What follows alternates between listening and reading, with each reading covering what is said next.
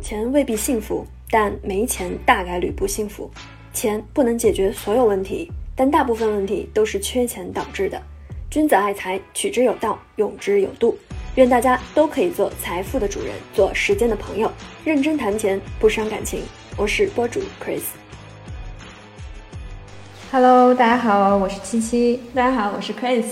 啊，那今天呢，我们是在春节期间给大家来了这么一场啊播客啊，因为最近呢，我们看了三部跟钱有关的纪录片，嗯那实在是觉得不忍吐不不住快，对，忍不住想要跟大家去分享，因为我们这个节目栏目的名字就叫“认真谈钱”嘛，所以啊，一下子比较集中的看了三部跟搞钱相关的这个纪录片，肯定是要跟大家去聊一聊我们的一些收获和心得。嗯那同时，呃，我们会去剖析我们看到的这些纪录片里面富人他们有一些共同的一些思维，以及对于普通人来讲的话，我们有哪些是可以借鉴到的一些思路，是可以应用到我们的生活和工作当中的。嗯啊，先来聊聊第一个话题吧，就是我们第一个要不我们先跟大家介绍一下这三部片子。好的好的，嗯，好。那我们看的这三部纪录片呢，啊、第一部呢是它的名字叫做《富豪谷底求翻身》啊，对当然你可能搜索出来名字也有其他的可以称法记一下英文名字，叫做 Undercover Billionaire。嗯，那这部纪录片主要是讲述的是一个已经有很多很多资产的一个美国的富人，他想要去证明就是美国梦依然存在啊，于是呢跟节目组联系，把自己呢扔到了一个人生地不熟的一个新的一个呃老工业城市啊，身上只兜了兜兜了这个一百美元，那他需要在九十天的时间里面呢去完成，去创建一个百万估值的这个企业。没有对的资源，没有熟人，从零开始，什么都没有。嗯是的啊啊是非常有意思的一部片子。那这个过程当中会记录他遇到的事情，以及他遇到各种困难对应的解决方法，对非常有启发。第二部片子呢是叫做《富哥哥穷弟弟》，讲的是从一个同样的一个就是可能原生家庭不太好的这么一个家庭里面出来的呃一对亲兄弟，那他们是怎么样去，就是他们怎如为什么会在嗯之后的人生当中变得非常的两极分化？嗯哥哥呢变得特别有钱，弟弟呢就是整天就是一直生活在一个拖车里面。对于富人，对于他哥哥总是会有这种仇视的心理。那节目组把他们安排在一起，共同度过了八天的时光，也是非常有意思，就是不给大家剧透了、啊嗯。但这个呢，其实也是。呃，会让大家看到穷人和富富人的一些思维方式上的一些差异，包括说，呃，涉及到一个原生家庭以及这种就是亲人之间的这种有些微妙的这种情感的连接、啊，嗯我觉得也是会让很多人非常有共鸣感的。嗯嗯，是的，是的。好，那第三部呢，它是一个呃，二零应该是二零一七年吧，没记错的话嗯拍的一部、呃纪录片，名字呢叫做中文名字叫《致富之道》啊，对英文名字叫做 How How did did you you get get so so rich？ rich？对。嗯那这部片子呢，它应该是一个美国呃，七七老师说的啊，是一个那个脱口秀演员，是的啊来去作是为加拿大的哦，加拿大，加拿大对 Canadian，Canadian 加 comedian，拿大的一个脱口秀演员，作为一个节目的这个主持持人来去跟大家采访各种伦敦，对吧？然后还有法国，就各全国嗯全世界界各地的啊有有钱人，人他们是如何变得如此有钱的，以及他们现在的生活现状。是啊的，你们可能有大家可以想象的，有些人有的豪宅、游艇啊，然后各种他们都会去在在线，但是对嗯这个不是最重要的，最重要的就是这些人虽然说从事着不同的行业，来自于各行各业，但是他们有一个共同的状态，就是 rich 有钱。是的，啊，那背后肯定会隐藏很多的故事，每个人的致富之道都不一样啊。那我们看完了这三部的这个纪录片，发现啊，就像刚刚齐老师说的，我们有一些迫不及待想跟大家分享的点。嗯第一个呢，就是看完这三部纪录片，你觉得他们这些富人身上有没有什么特别鲜明、突出、值得我们马上拿来可以学习的共性？我觉得道理听上去很简单，但说出来就有点说教，但是还是免不了要有这样一一个环节。就是总结下来的话，因为所有的这些节目里面的富人，他没有那种天生就是有钱的，嗯啊、大部分还是属于白手起家的，甚啊至好像有些的原生家庭是非常非非常常差差的，嗯对，就属于可能父母酗酒啊，然后甚至说自己可能连最开始连学都没有，呃，上完上完啊，撤、学中途撤学等等等等。但是呢，就是还是有这么一个，就是最后都很有钱。你会发现，即便说这些人来自世界各地，然后出生的环境也不一样，然后整个人生的经历大相径庭，但很有意思的是，他们都有至少三个非常强烈一致的共性，就是这些人意志力非常的强大。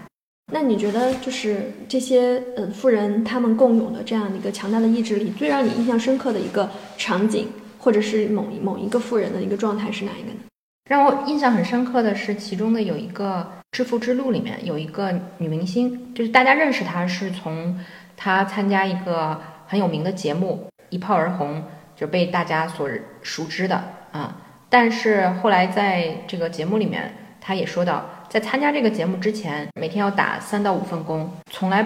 不停下，就是努力的再去积累自己的资本，然后争取被更多的人看到。她也说到，她说她觉得成功人的人最需要具备的就是必须要精力充沛，而且要有强大的执行力啊，就是不光是要想到、说到，而是要真的做到。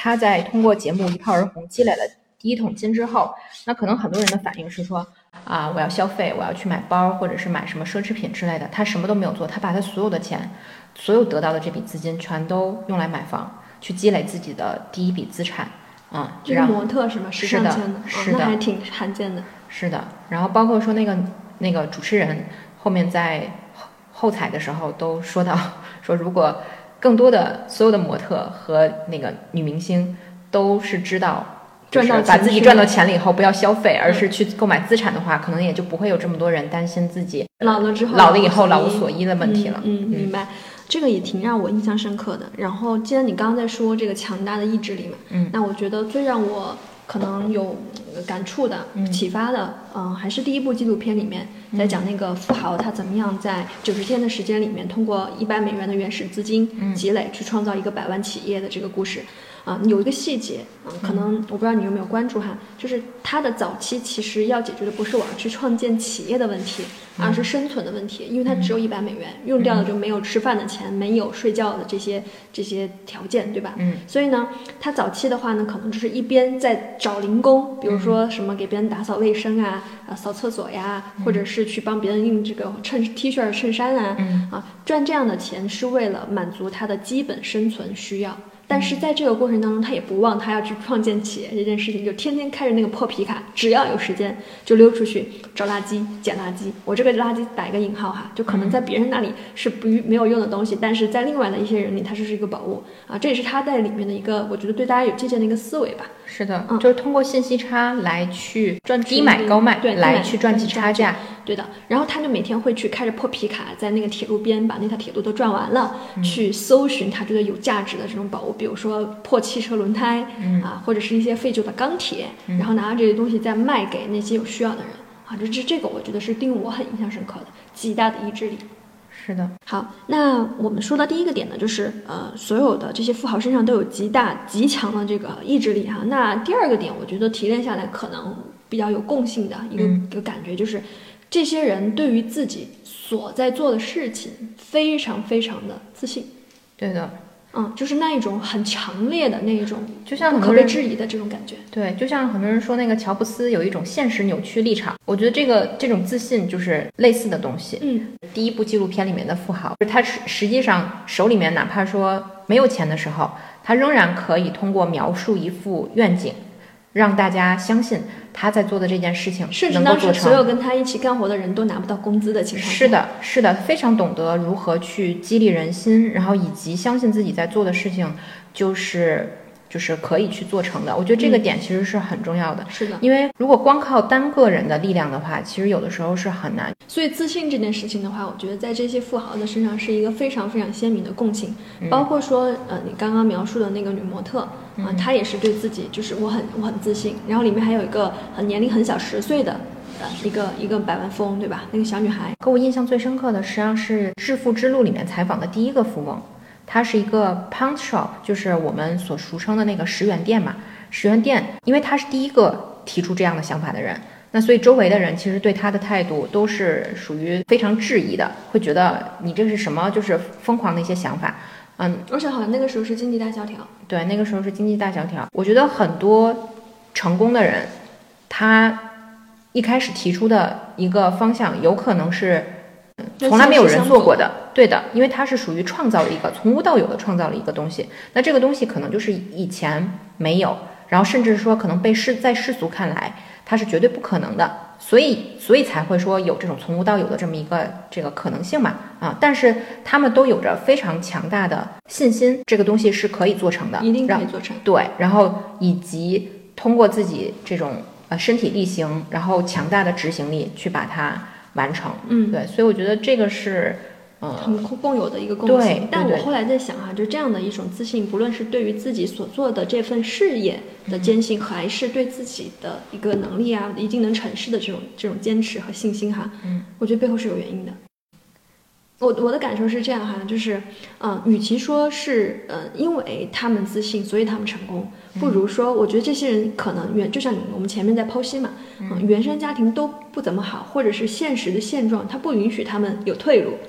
嗯，对吧？对所以所以可能更多的就是说，他必须要只能有靠自己。嗯又一种脱离现实，就脱离现状的话，必须要靠自己，是靠的，别人他是无法去实现他改变人生、改变现状的这样的一个目标。是的，我觉得这些人都是很早，在很早的时候，很小的时候就已经实现了精神独立。嗯，就是哪怕说他在可能就是可能四五岁，甚至是五六岁的时候，我看里面这里面很多人都说到自己第一次 赚钱的很这个小对，有两岁的，嗯有有九岁的，其实各种各样，就是在我们觉得就是还是个孩子，还是个。宝宝的情况下，然后就已经开始去考虑怎么样去要营生，或者是说去靠自己去换取养活自己己想要的。对的东，西对的。所以我觉得其实这个东西就是他从很小的时间、很小的时候就有养成了一种观念或者是一种习惯，就是我需要去靠自己，我没有别人可以去依靠。并且那对现状的不满，所以他要强对烈的去摆脱它，去是的实现对改变现状有一种非常强烈的不满，就是可能想要去得到周围的人的认可也好、尊重也好，或者是说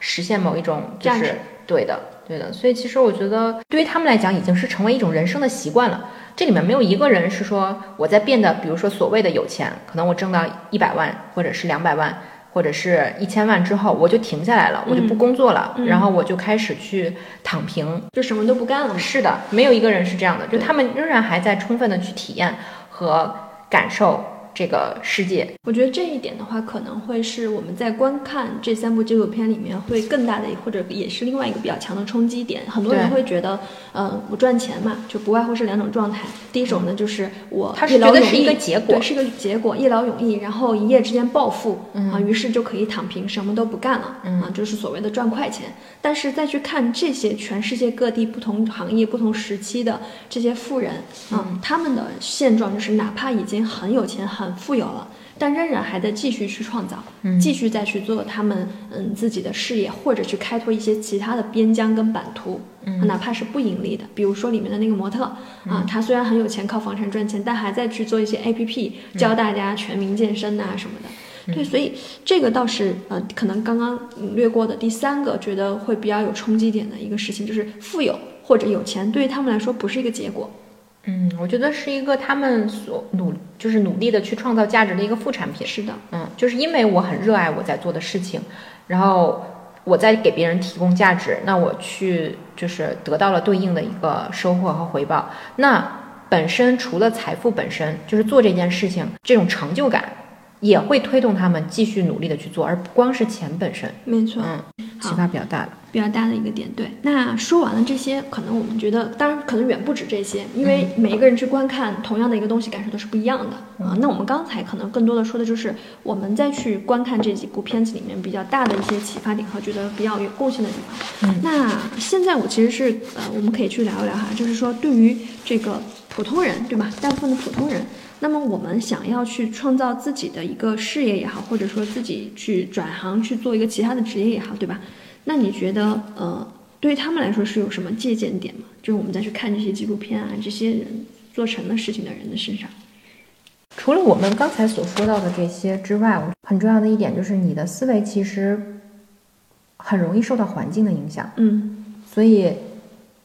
圈子很重要。嗯，你和什么样的人在一起，然后你们都在聊一些什么样的话题，其实是会取决会影响到你的行动和决策，因为并不是说所有的人都是在一出生或者是说就是很快就就养成了这种富人的意识，或者是有这样的习惯。那想要去改变，想要去变得有钱，那你就需要去脱离开原来的这个圈子。这个是我在看《富哥哥穷弟弟》这个这一部纪录片的时候，我的印象最深刻的，嗯因为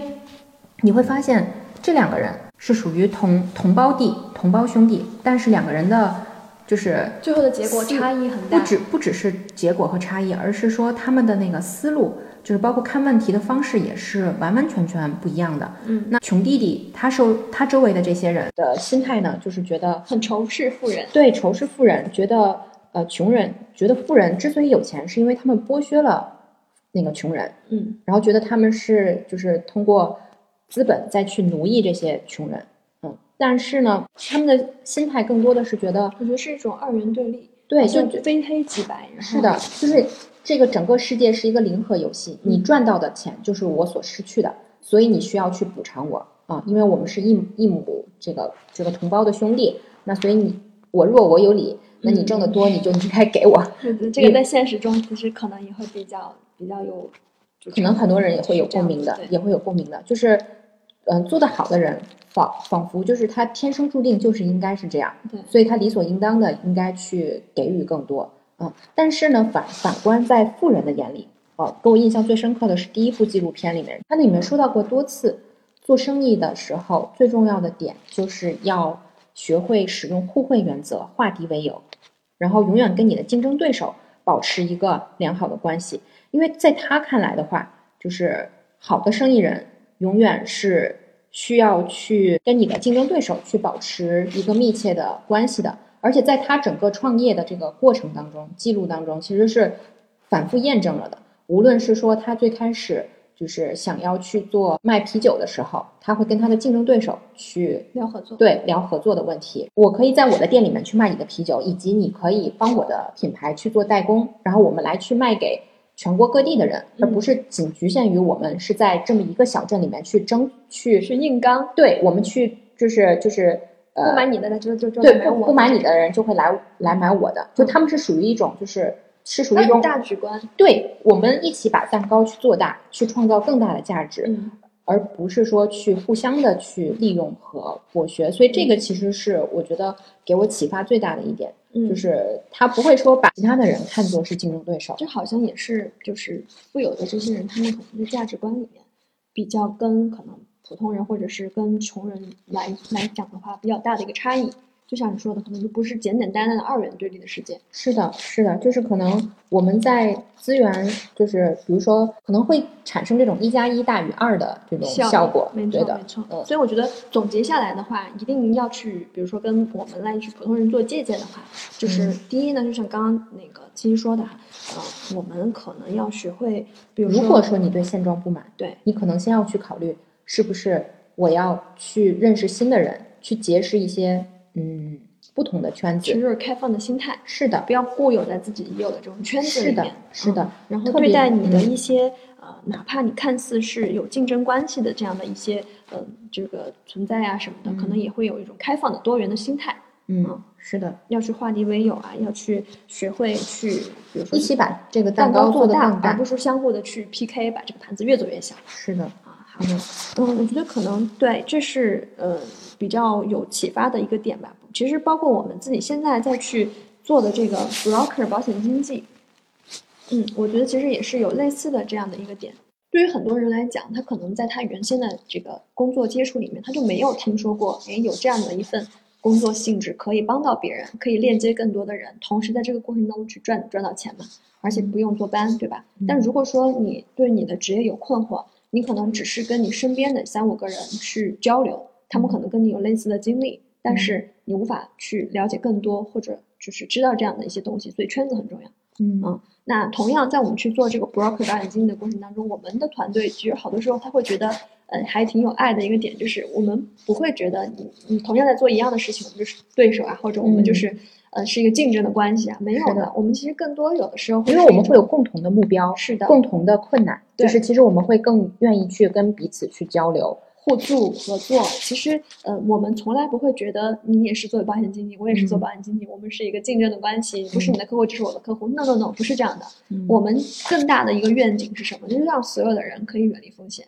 对是待就是这个问题上来讲的话，其实疾病和死亡才是最大的风险跟敌人对啊。的，而我们的目的是为了让这个更多的人、更多的家庭有更好的保障。嗯，这是可能我觉得对于普通人来讲比较大的一个借鉴，就是你要打破你原有的圈子，努力的去向外看，并且有一个多元开放的心态啊嗯，然后化敌为友，然后不要去带着那种零和游戏的思维。嗯，那你觉得还有没有其他的可以给大家去分享，然后可以借鉴的？就就就这个这个我可以先讲一讲啊，就是我感受比较深的，嗯就是如果说跟一个人讲你要去创业，可能很多人先想的是结果，我要创建一个非常宏观的企业，我要当企业家。但是我觉得在看第一部纪录片的时候，我觉得他把那个目标拆解的实在是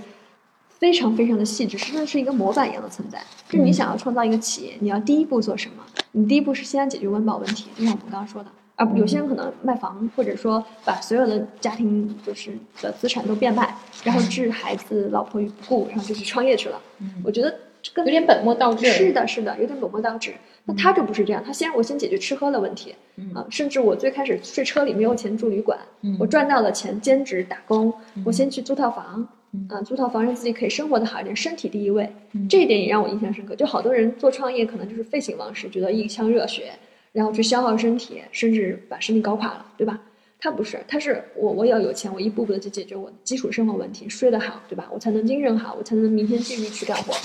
嗯，然后第二步的话呢，再去慢慢的，比如说去探索新的这个嗯、呃企业的方向，去做市场调研，嗯，对，然后在这个过程当中再去卖车，去积累，包括卖房，积累创业的资积金，累创业资金啊、嗯然后积累了创业资金，然后明确了自己要做什么样的业务线以后，嗯去招人，去招团队，嗯，我觉得他他脑子里面始终有一个非常清晰的资产负债表，是的，就是我接下来我要创业，我要花多少钱，我的目标是什么，我要在嗯对多长时间内，什么时间节我点，需要多少我钱我要多少钱，然后以及我可以用什么样的方式，是我去擅实长的现方它式来去积累现金流是，的来去来去把这个整个的环节去 run 起来，然后同时在这个过程当中，我去不断的去找跟我互补的队友，对，然后每一个领域的专家，然后让他给他们去描述这样的一个远景，然后让他们愿意就是被激发起来这种斗志，然后想要去共同的去做成这么一件事情对。而且他选人其实选的也非常的有有有艺术，就是他选的都是那种嗯愿意很有拼劲儿、对很有拼劲儿的人，对就是说，嗯，是属于那种相比较说，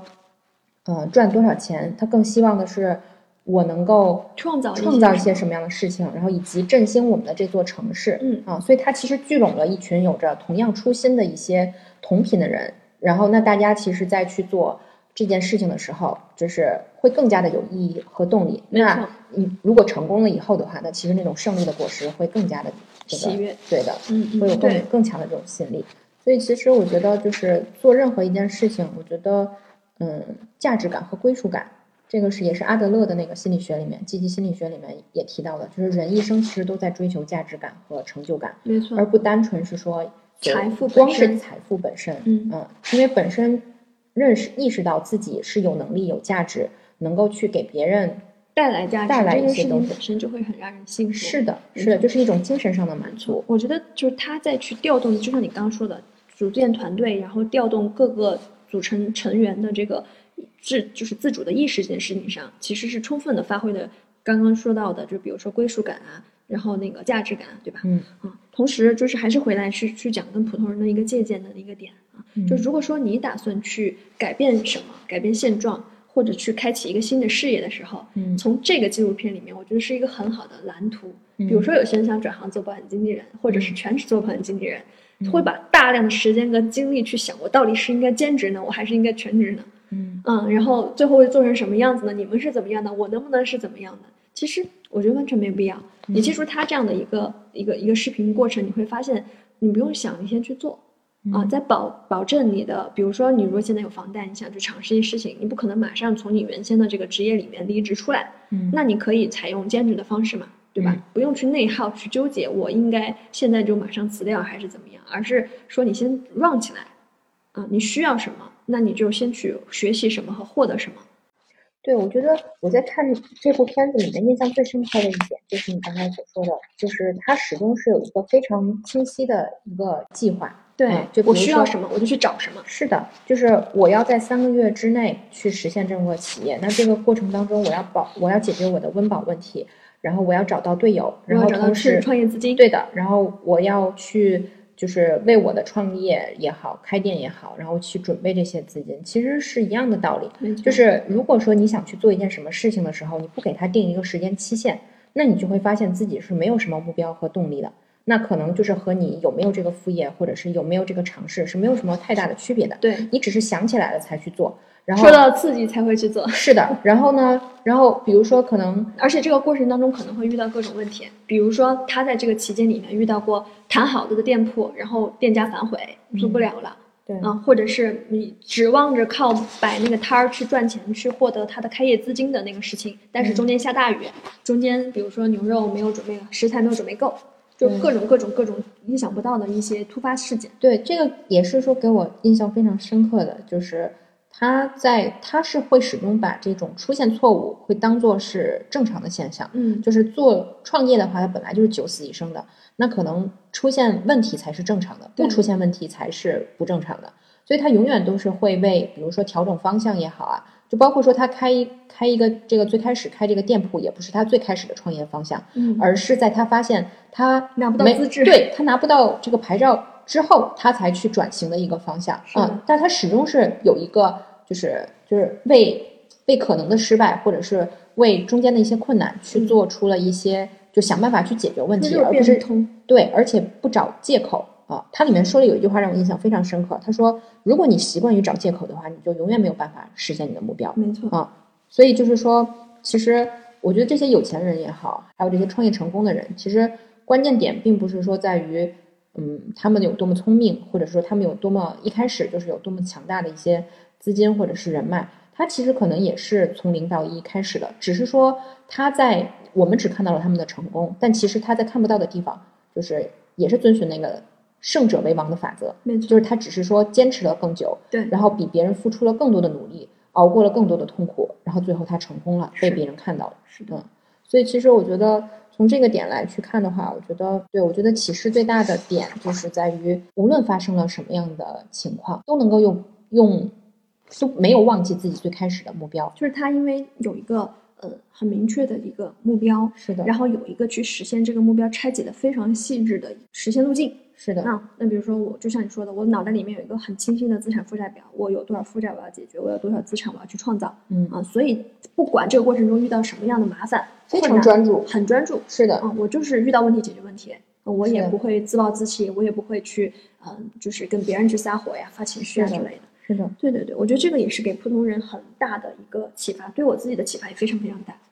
其实这部片子我觉得还是很宝藏的，它里面其实除了我们刚才说到的这些，呃，涉及到怎么样去跟别人去谈判，然后怎么样去谈合作，然后以及遇到冲突的时候怎么怎么样去解去决化解，嗯然后怎么样去就是团队管理？对，这既既能够让大家知道你是有原则的人，然后同时也不会被可能一些呃暂时的一些困难所伤害掉。我觉得这些东西其实还有很多的侧面是可以去展开的。未来有机会，我们其实可以再去做一些相关的一些跟进。对对未来的话，我们可能会结合刚刚戚老师说的这样的一个跟片子相关的一些内容，以及啊、呃结合可能跟我们主题啊、这个栏目主题相关的，比如说我们人如何去更好的赚钱啊、嗯，然后赚到钱我们如何更好的去打理对啊、这个相关的话题我们会展开去跟大家做更多的分享。嗯那今天就到这里啊、以上呢就是我们对于这三部纪录片的一些观后的直观的感受和想要跟大家破解分享的一些点。嗯，那大家听完可以去呃，就是收看这三部的影片，也欢迎大家呢，就是一键三连啊，把这一期的节目推荐给有想要改变现状想法的一些朋友，比是如的说想要转行，或者是想要创业，或者是想要去呃赚钱，就是想要去找一个赚钱的副业啊等等，有这样想法的朋友，那希望就是今天的栏目能够给到你启发。是的，好，那我们今天就到这里，再次祝大家虎年大吉，虎年大吉，如虎添翼，拜拜，拜拜